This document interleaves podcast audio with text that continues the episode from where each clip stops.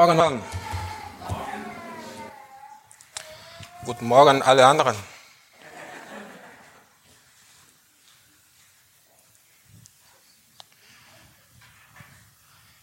Wer seine Bibel hat, kann aufschlagen. 1. Buch Mose. 1. Buch Mose, Kapitel 4.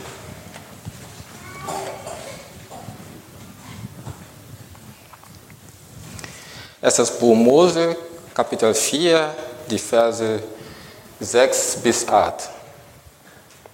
Sieht gut aus, oder?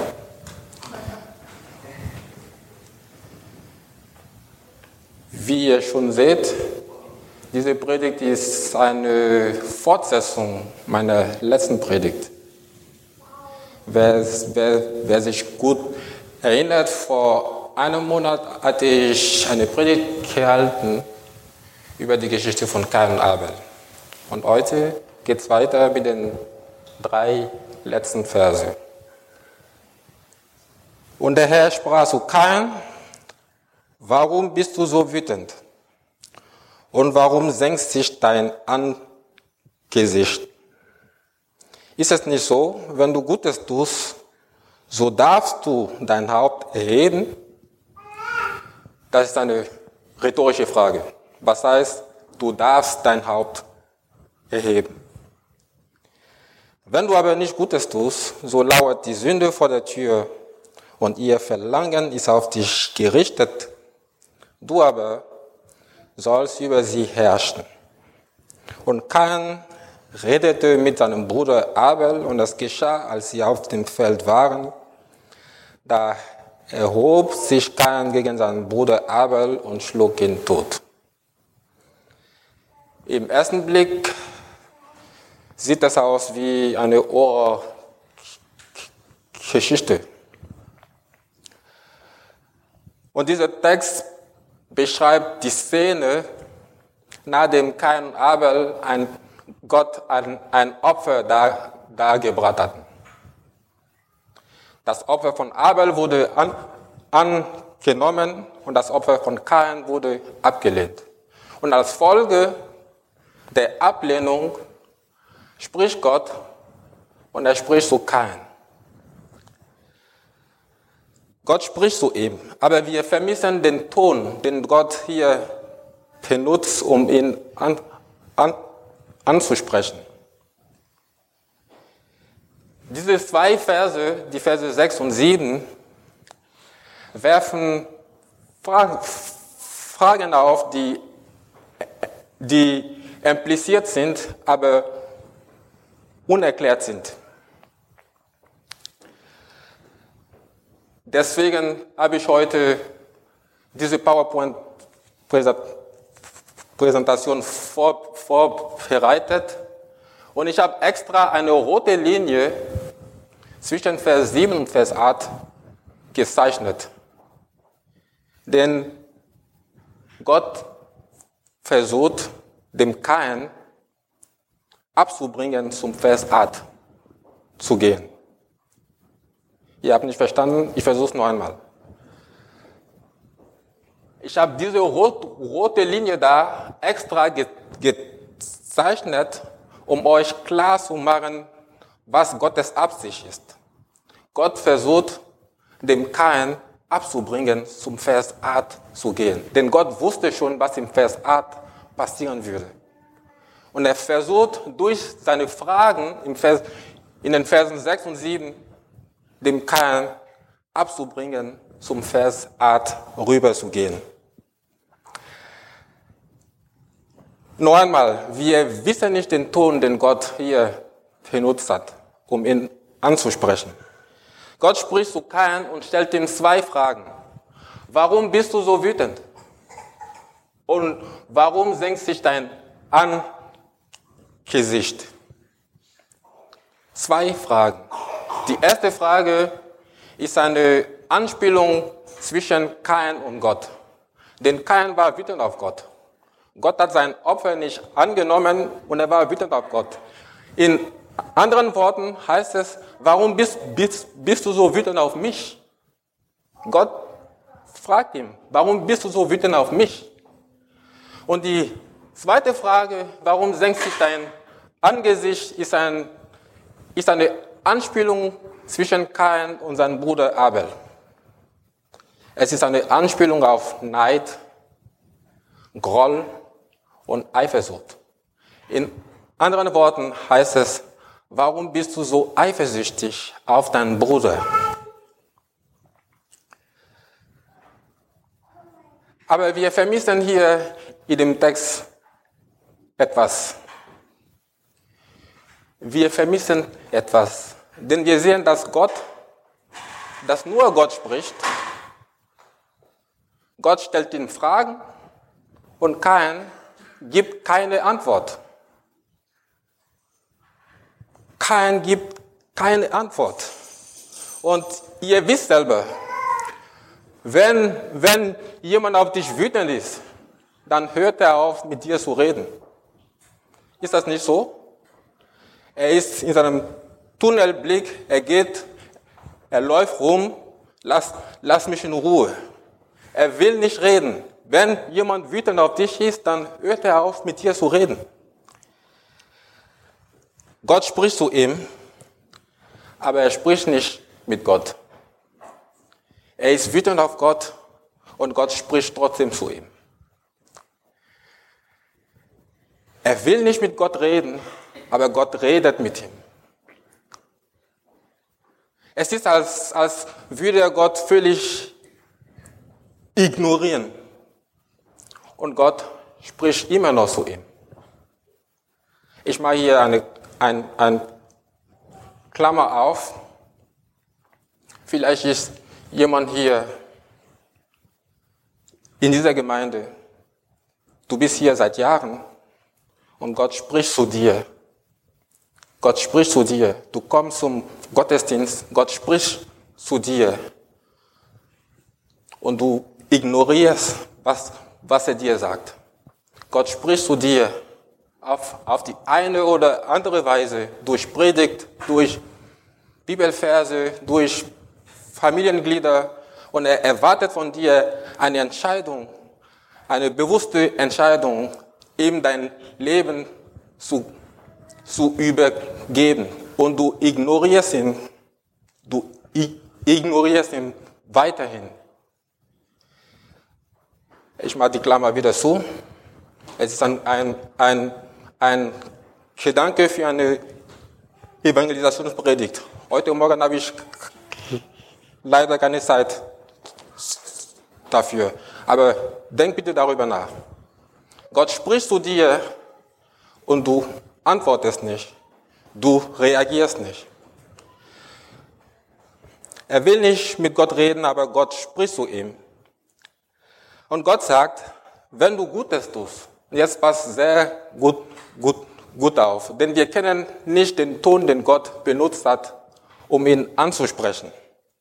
Vers 7 ist, ist einer der schwierigsten Verse der ganzen Bibel. Denn wir wissen nicht, welchen Ton Gott benutzt hat, um ihn anzusprechen. Wollte Gott ihn ermutigen? War das die Absicht hinter dieser Frage? Zum Beispiel, wir machen das so. Wollte Gott ihn ermutigen? Komm mal bitte. War das eine Ermutigung, dass Gott zu ihm kommt und sagt, Kain, was ist los? Warum bist du so wütend? Warum senkt sich dein Angesicht? Warum senkt sich dein Angesicht?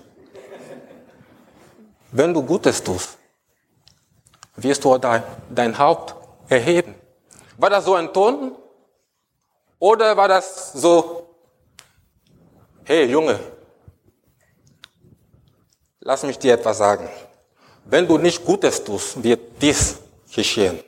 Hast du das verstanden? Oder war das so ein, ein Ton? War das eine Ermutigung oder eher eine Warnung? Versteht ihr das? Wir wissen nicht den Ton, den Gott benutzt hat, um ihn anzusprechen. Und Gott sagt, Wenn du Gutes tust, wird dies geschehen.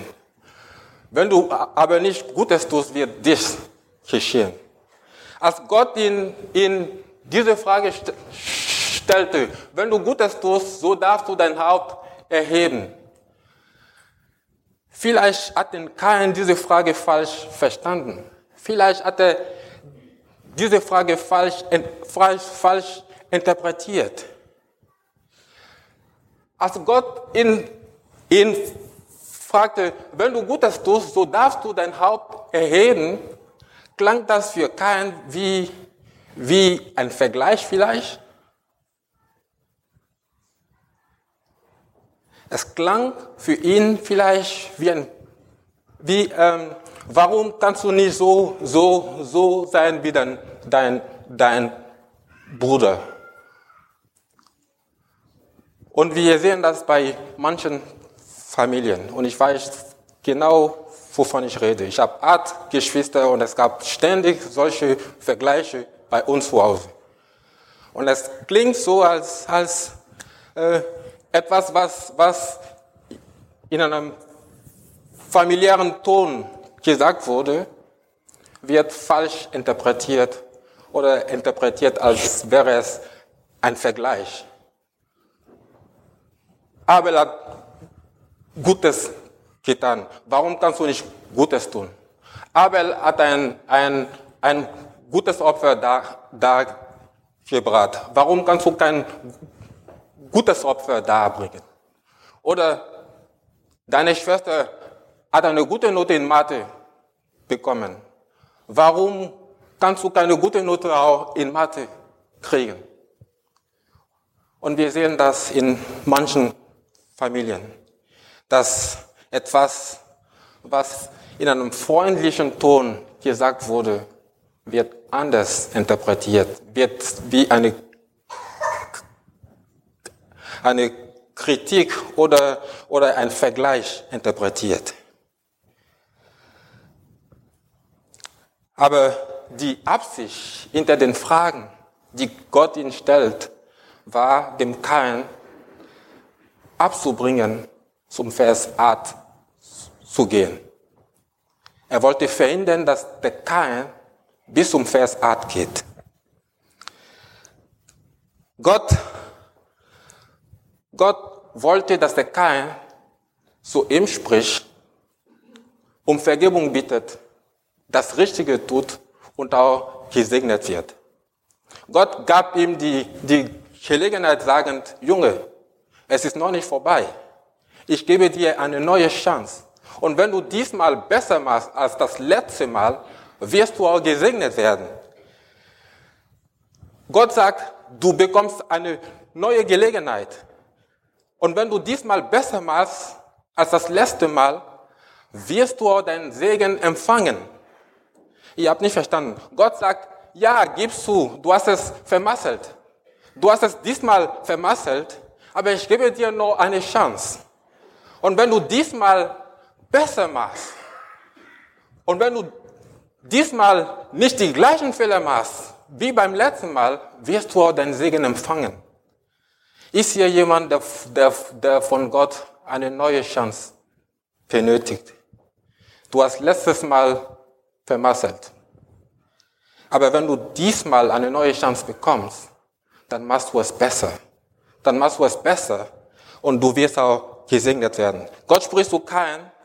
Gott spricht heute Morgen zu dir und sagt, wenn du einen anderen Weg aufschlägst, wenn du eine neue Methode anwendest, wenn du aufhörst, so, so, so zu leben, wie du bis jetzt gelebt hast, wenn du diesmal anders machst, ein Segen wartet vor dir. Ein Segen wartet auf dich. Hier ist, was Gott sagt. Wenn du Gutes tust, so darfst du dein Haupt erheben. So wirst du dein Segen empfangen. Und jetzt pass sehr gut auf. Denn man wird denken, dass Gott jetzt in dem letzten Satz sagt, wenn du aber nicht Gutes tust, so darfst du dein Haupt nicht erheben.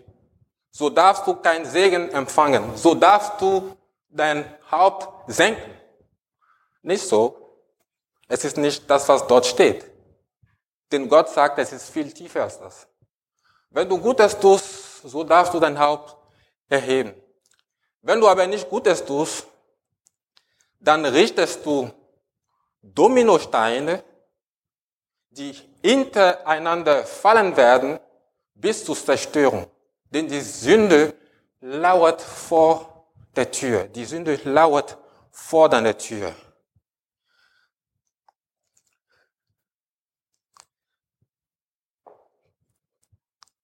Jedes Mal, dass Gott dir eine neue Chance gibt, stellt er dich vor eine Entscheidung. Jedes Mal, dass Gott dir eine neue Gelegenheit gibt, stellt er dich vor einer Kreuzung. Es ist wie beim Autofahren. In Karlsruhe hier in der Stadt sieht man das ständig. Du fährst Auto in der Stadt und dann kommst du in einer Kreuzung und geradeaus ist gesperrt. Baustelle. Und dann innerhalb von Sekunden musst du dich entscheiden, biege ich jetzt links ab oder rechts ab. Du musst dich ganz schnell entscheiden. Biege ich jetzt links ab, wie beim letzten Mal, und dann bin ich in einer Sackgasse gelandet, oder diesmal biege ich rechts ab und dann fahre ich weiter. Mache ich das genauso wie beim letzten Mal oder mache ich diesmal anders als das letzte Mal? Wenn du Gutes tust, wird dies geschehen. Wenn du aber nicht Gutes tust, wird dies geschehen. Du hast die Wahl, denn jede Chance beinhaltet eine Entscheidung. Jede Gelegenheit, die Gott dir gibt, gesegnet zu, zu, zu werden, beinhaltet die Entscheidung, nicht gesegnet zu werden. Wenn du nicht Gutes tust, so lauert, sagt die Bibel, die Sünde vor der Tür. Wenn, wenn du nicht Gutes tust, wenn du nicht gehorsam bist, wenn du deinen eigenen Weg einschlägst, wirst du nicht nur keinen Segen empfangen, sondern lauert die Sünde vor deiner Tür. Das Wort Sünde bedeutet Zielverfehlung. Zielverfehlung. Es ist ein Wort, das ein Dartspieler beschreibt. Kennt ihr das Spiel Dart? Es ist ein Wort, das ein Dartspieler beschreibt, der seine Pfeile auf, auf die Dartscheibe wirft. Und jedes Mal, dass er, dass er die, diese Zahl, die er treffen möchte, nicht, nicht trifft, hat er sein Ziel verfehlt. Zielverfehlung, Sünde, Ungehorsam. Es heißt Zielverfehlung. Dieser Dartspieler wirft seine Pfeile auf die Dartscheibe und er will eine bestimmte Zahl treffen. Und jedes Mal, dass er diese Zahl nicht trifft, hat er sein Ziel verfehlt. Es ist wie ein, ein, ein, ein Fußballspieler, der ein, ein Elfmeter schießen will. Das Tor ist da, der Torwart steht da und du musst den Ball ins Tor kriegen. Es ist dein Ziel. Du musst den Ball ins Tor kriegen. Wenn du zu, zu hoch schießt, dann geht's drüber. Wenn du zu flach schießt, dann geht's vielleicht da, da, da neben. Und wenn du zu sehr in der Mitte schießt, kann den Torwart den Ball halten. Du versuchst, den Ball ins Tor zu kriegen. Und das ist das, das Ziel. Sünde heißt Zielverfehlung. Und wenigstens weißt du das Ziel. Du kennst das Ziel. Und jedes Mal, dass du das Ziel verfehlst, passiert etwas. Gott sagt, die Sünde lauert. Was macht die Sünde? Die Sünde lauert. Ich liebe dieses Wort, lauert. Denn dieses Wort beschreibt, beschreibt die, die, die, die Position eines Haustieres und die Position eines Wildtieres. Das Wort lauern wird sowohl benutzt für ein Haustier als auch für ein Wildtier. Nehmen, nehmen wir an, es ist ein Haustier. Nehmen wir an, es ist ein Hund. Du kennst dich aus mit Hunden. Nicht wahr? Du bist vertraut mit Hunden.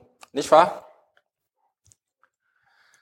Wenn du davon ausgehst, dass, es, dass der Satz von einem Hund spricht, dann wirst du auch davon ausgehen, dass du diesen Hund in den Griff bekommst. Ist das nicht so? Wenn du denkst, dass es nur, nur ein kleiner Hund ist, den du kennst, und du kennst diesen Hund, du hast gelernt, wie man mit diesem Hund um, um, umgeht. Du hast, du, du kennst diesen Hund. Du hast einige Erfahrungen mit Hunden. Und weil du davon ausgehst, dass es nur ein kleiner Hund ist, denkst du, ich bekomme das in den Griff. Es ist nur ein Hund, es ist nur ein kleiner Hund. Und du denkst, ah, es ist ein guter Hund, er beißt gar nicht. Aber das, was du vergisst, ist, ein Hund ist und bleibt ein Hund. Und, und wenn es ein Hund ist, dann bellt er wie ein Hund und er beißt genauso wie ein Hund. Und wenn du mit ihm schlecht umgehst, dann wird er dich auch beißen. Einige hier haben, haben versucht, den falschen Hund zu streicheln und ihr wurdet gebissen, nicht wahr? Der Trick des Teufels ist, ist es, uns die Sünde als, als etwas nicht Gefährliches da, da, da, darzustellen. Weil du das siehst wie ein, wie ein Hund, es ist nur ein Hund, es ist nicht gefährlich und er, und er lauert vor deiner Tür, du denkst, ah, es ist nur ein Hund, es ist nicht gefährlich. Ich habe schon, schon, schon Erfahrungen mit diesem Hund gehabt. Das letzte Mal, es ist mir nichts, nichts passiert. Ich bin davon ent, ent, ent, entkommen. Aber das Problem mit diesem Wort lauern ist, es beschreibt nicht nur ein Haustier, sondern es beschreibt auch die Position eines Wildtieres. Nehmen wir an, ein Löwe. Jeder von uns hier, ich wette, jeder von uns hier, wenn er gleich hier an die Seite ein Löwe sieht, wird er rennen. Ist das nicht so? Aber wenn wir einen Hund sehen, rennen wir nicht. Und genau das ist der Trick des Teufels. Er, er, er bietet dir die Sünde an, als wäre, als wäre sie keine Gefahr für dich. Er bietet sie dir an und du siehst es und du siehst die Gefahr nicht. Und Gott sagt zu Kain, ein gefährliches Tier liegt vor deiner Tür. Welche Tür ist das? Es ist die Tür zu deinem Herzen. Es ist die Tür zu deinem Verstand. Es ist die Tür zu deinem Gewissen. Es ist die Tür zu deinem Leben. Dein Leib ist der Tempel des Heiligen Geistes. Der, der, der, die, die Sünde lauert vor deiner Tür, die Tür zu deinem Leben und, und sie versucht in deinem Leben hinein zu, zu, zu, zu dringen.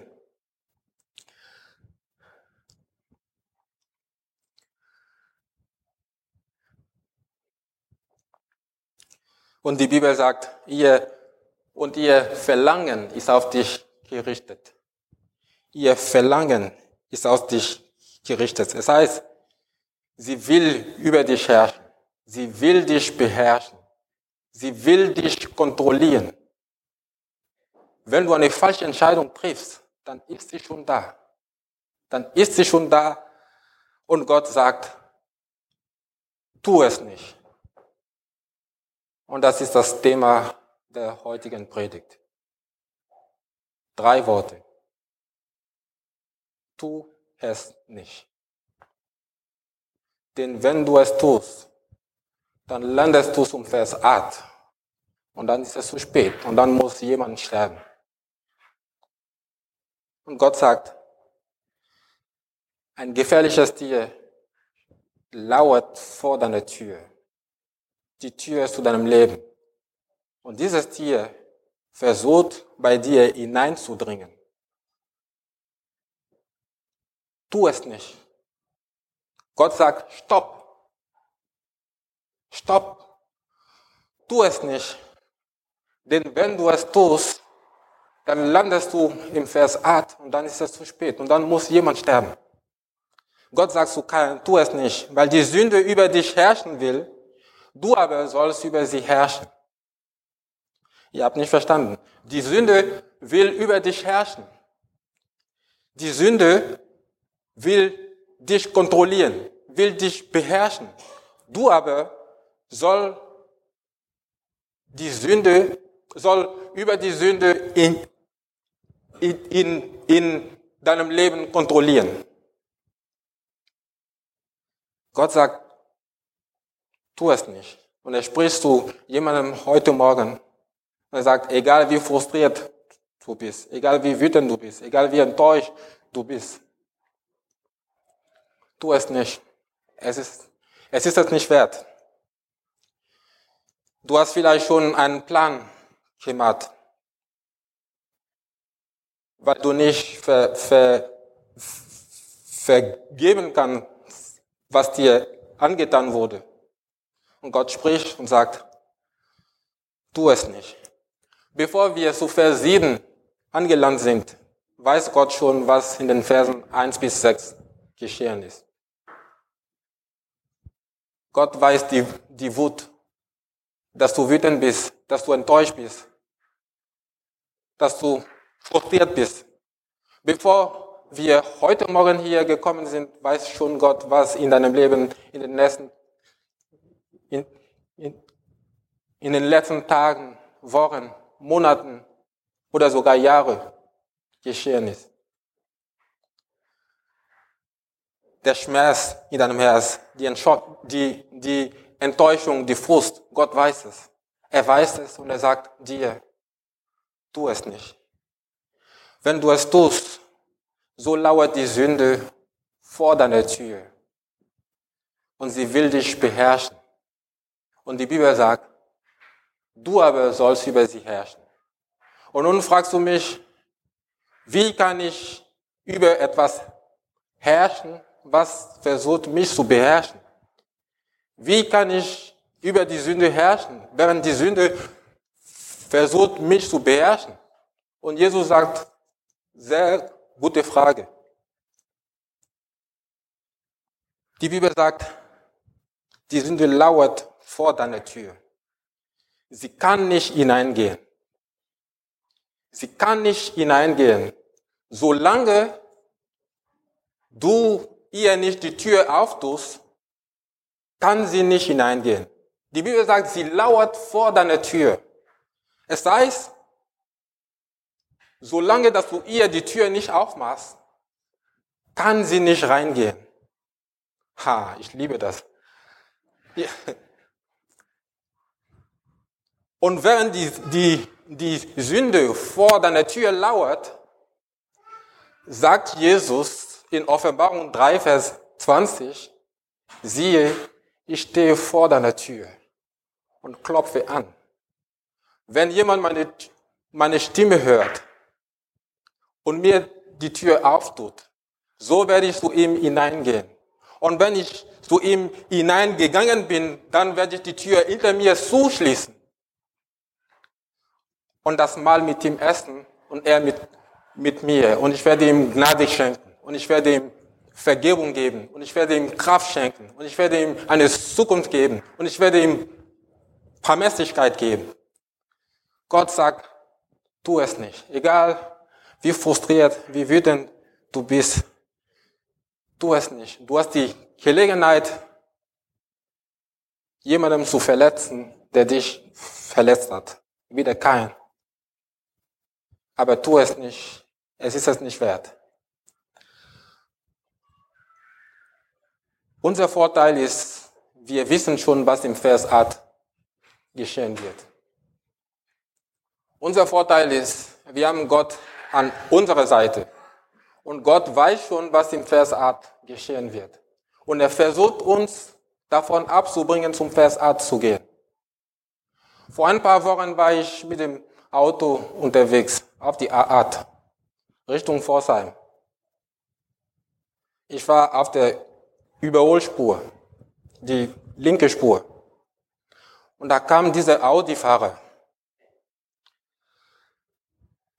Ich mag die Audi-Fahrer nicht besonders. Ich weiß, es gibt einige Audi-Fahrer hier. Es sind nette Leute, es sind freund, freundliche Leute, aber ein Audi-Fahrer für mich bleibt ein Audi-Fahrer. Und, und, und den möchte ich nicht auf die Straße be, be, begegnen. Da kam dieser Audi-Fahrer, er war auf der mittleren Spur. Ich versuchte ihn zu überholen. Und auf einmal, ohne zu blinken, hat er mich einfach geschnitten.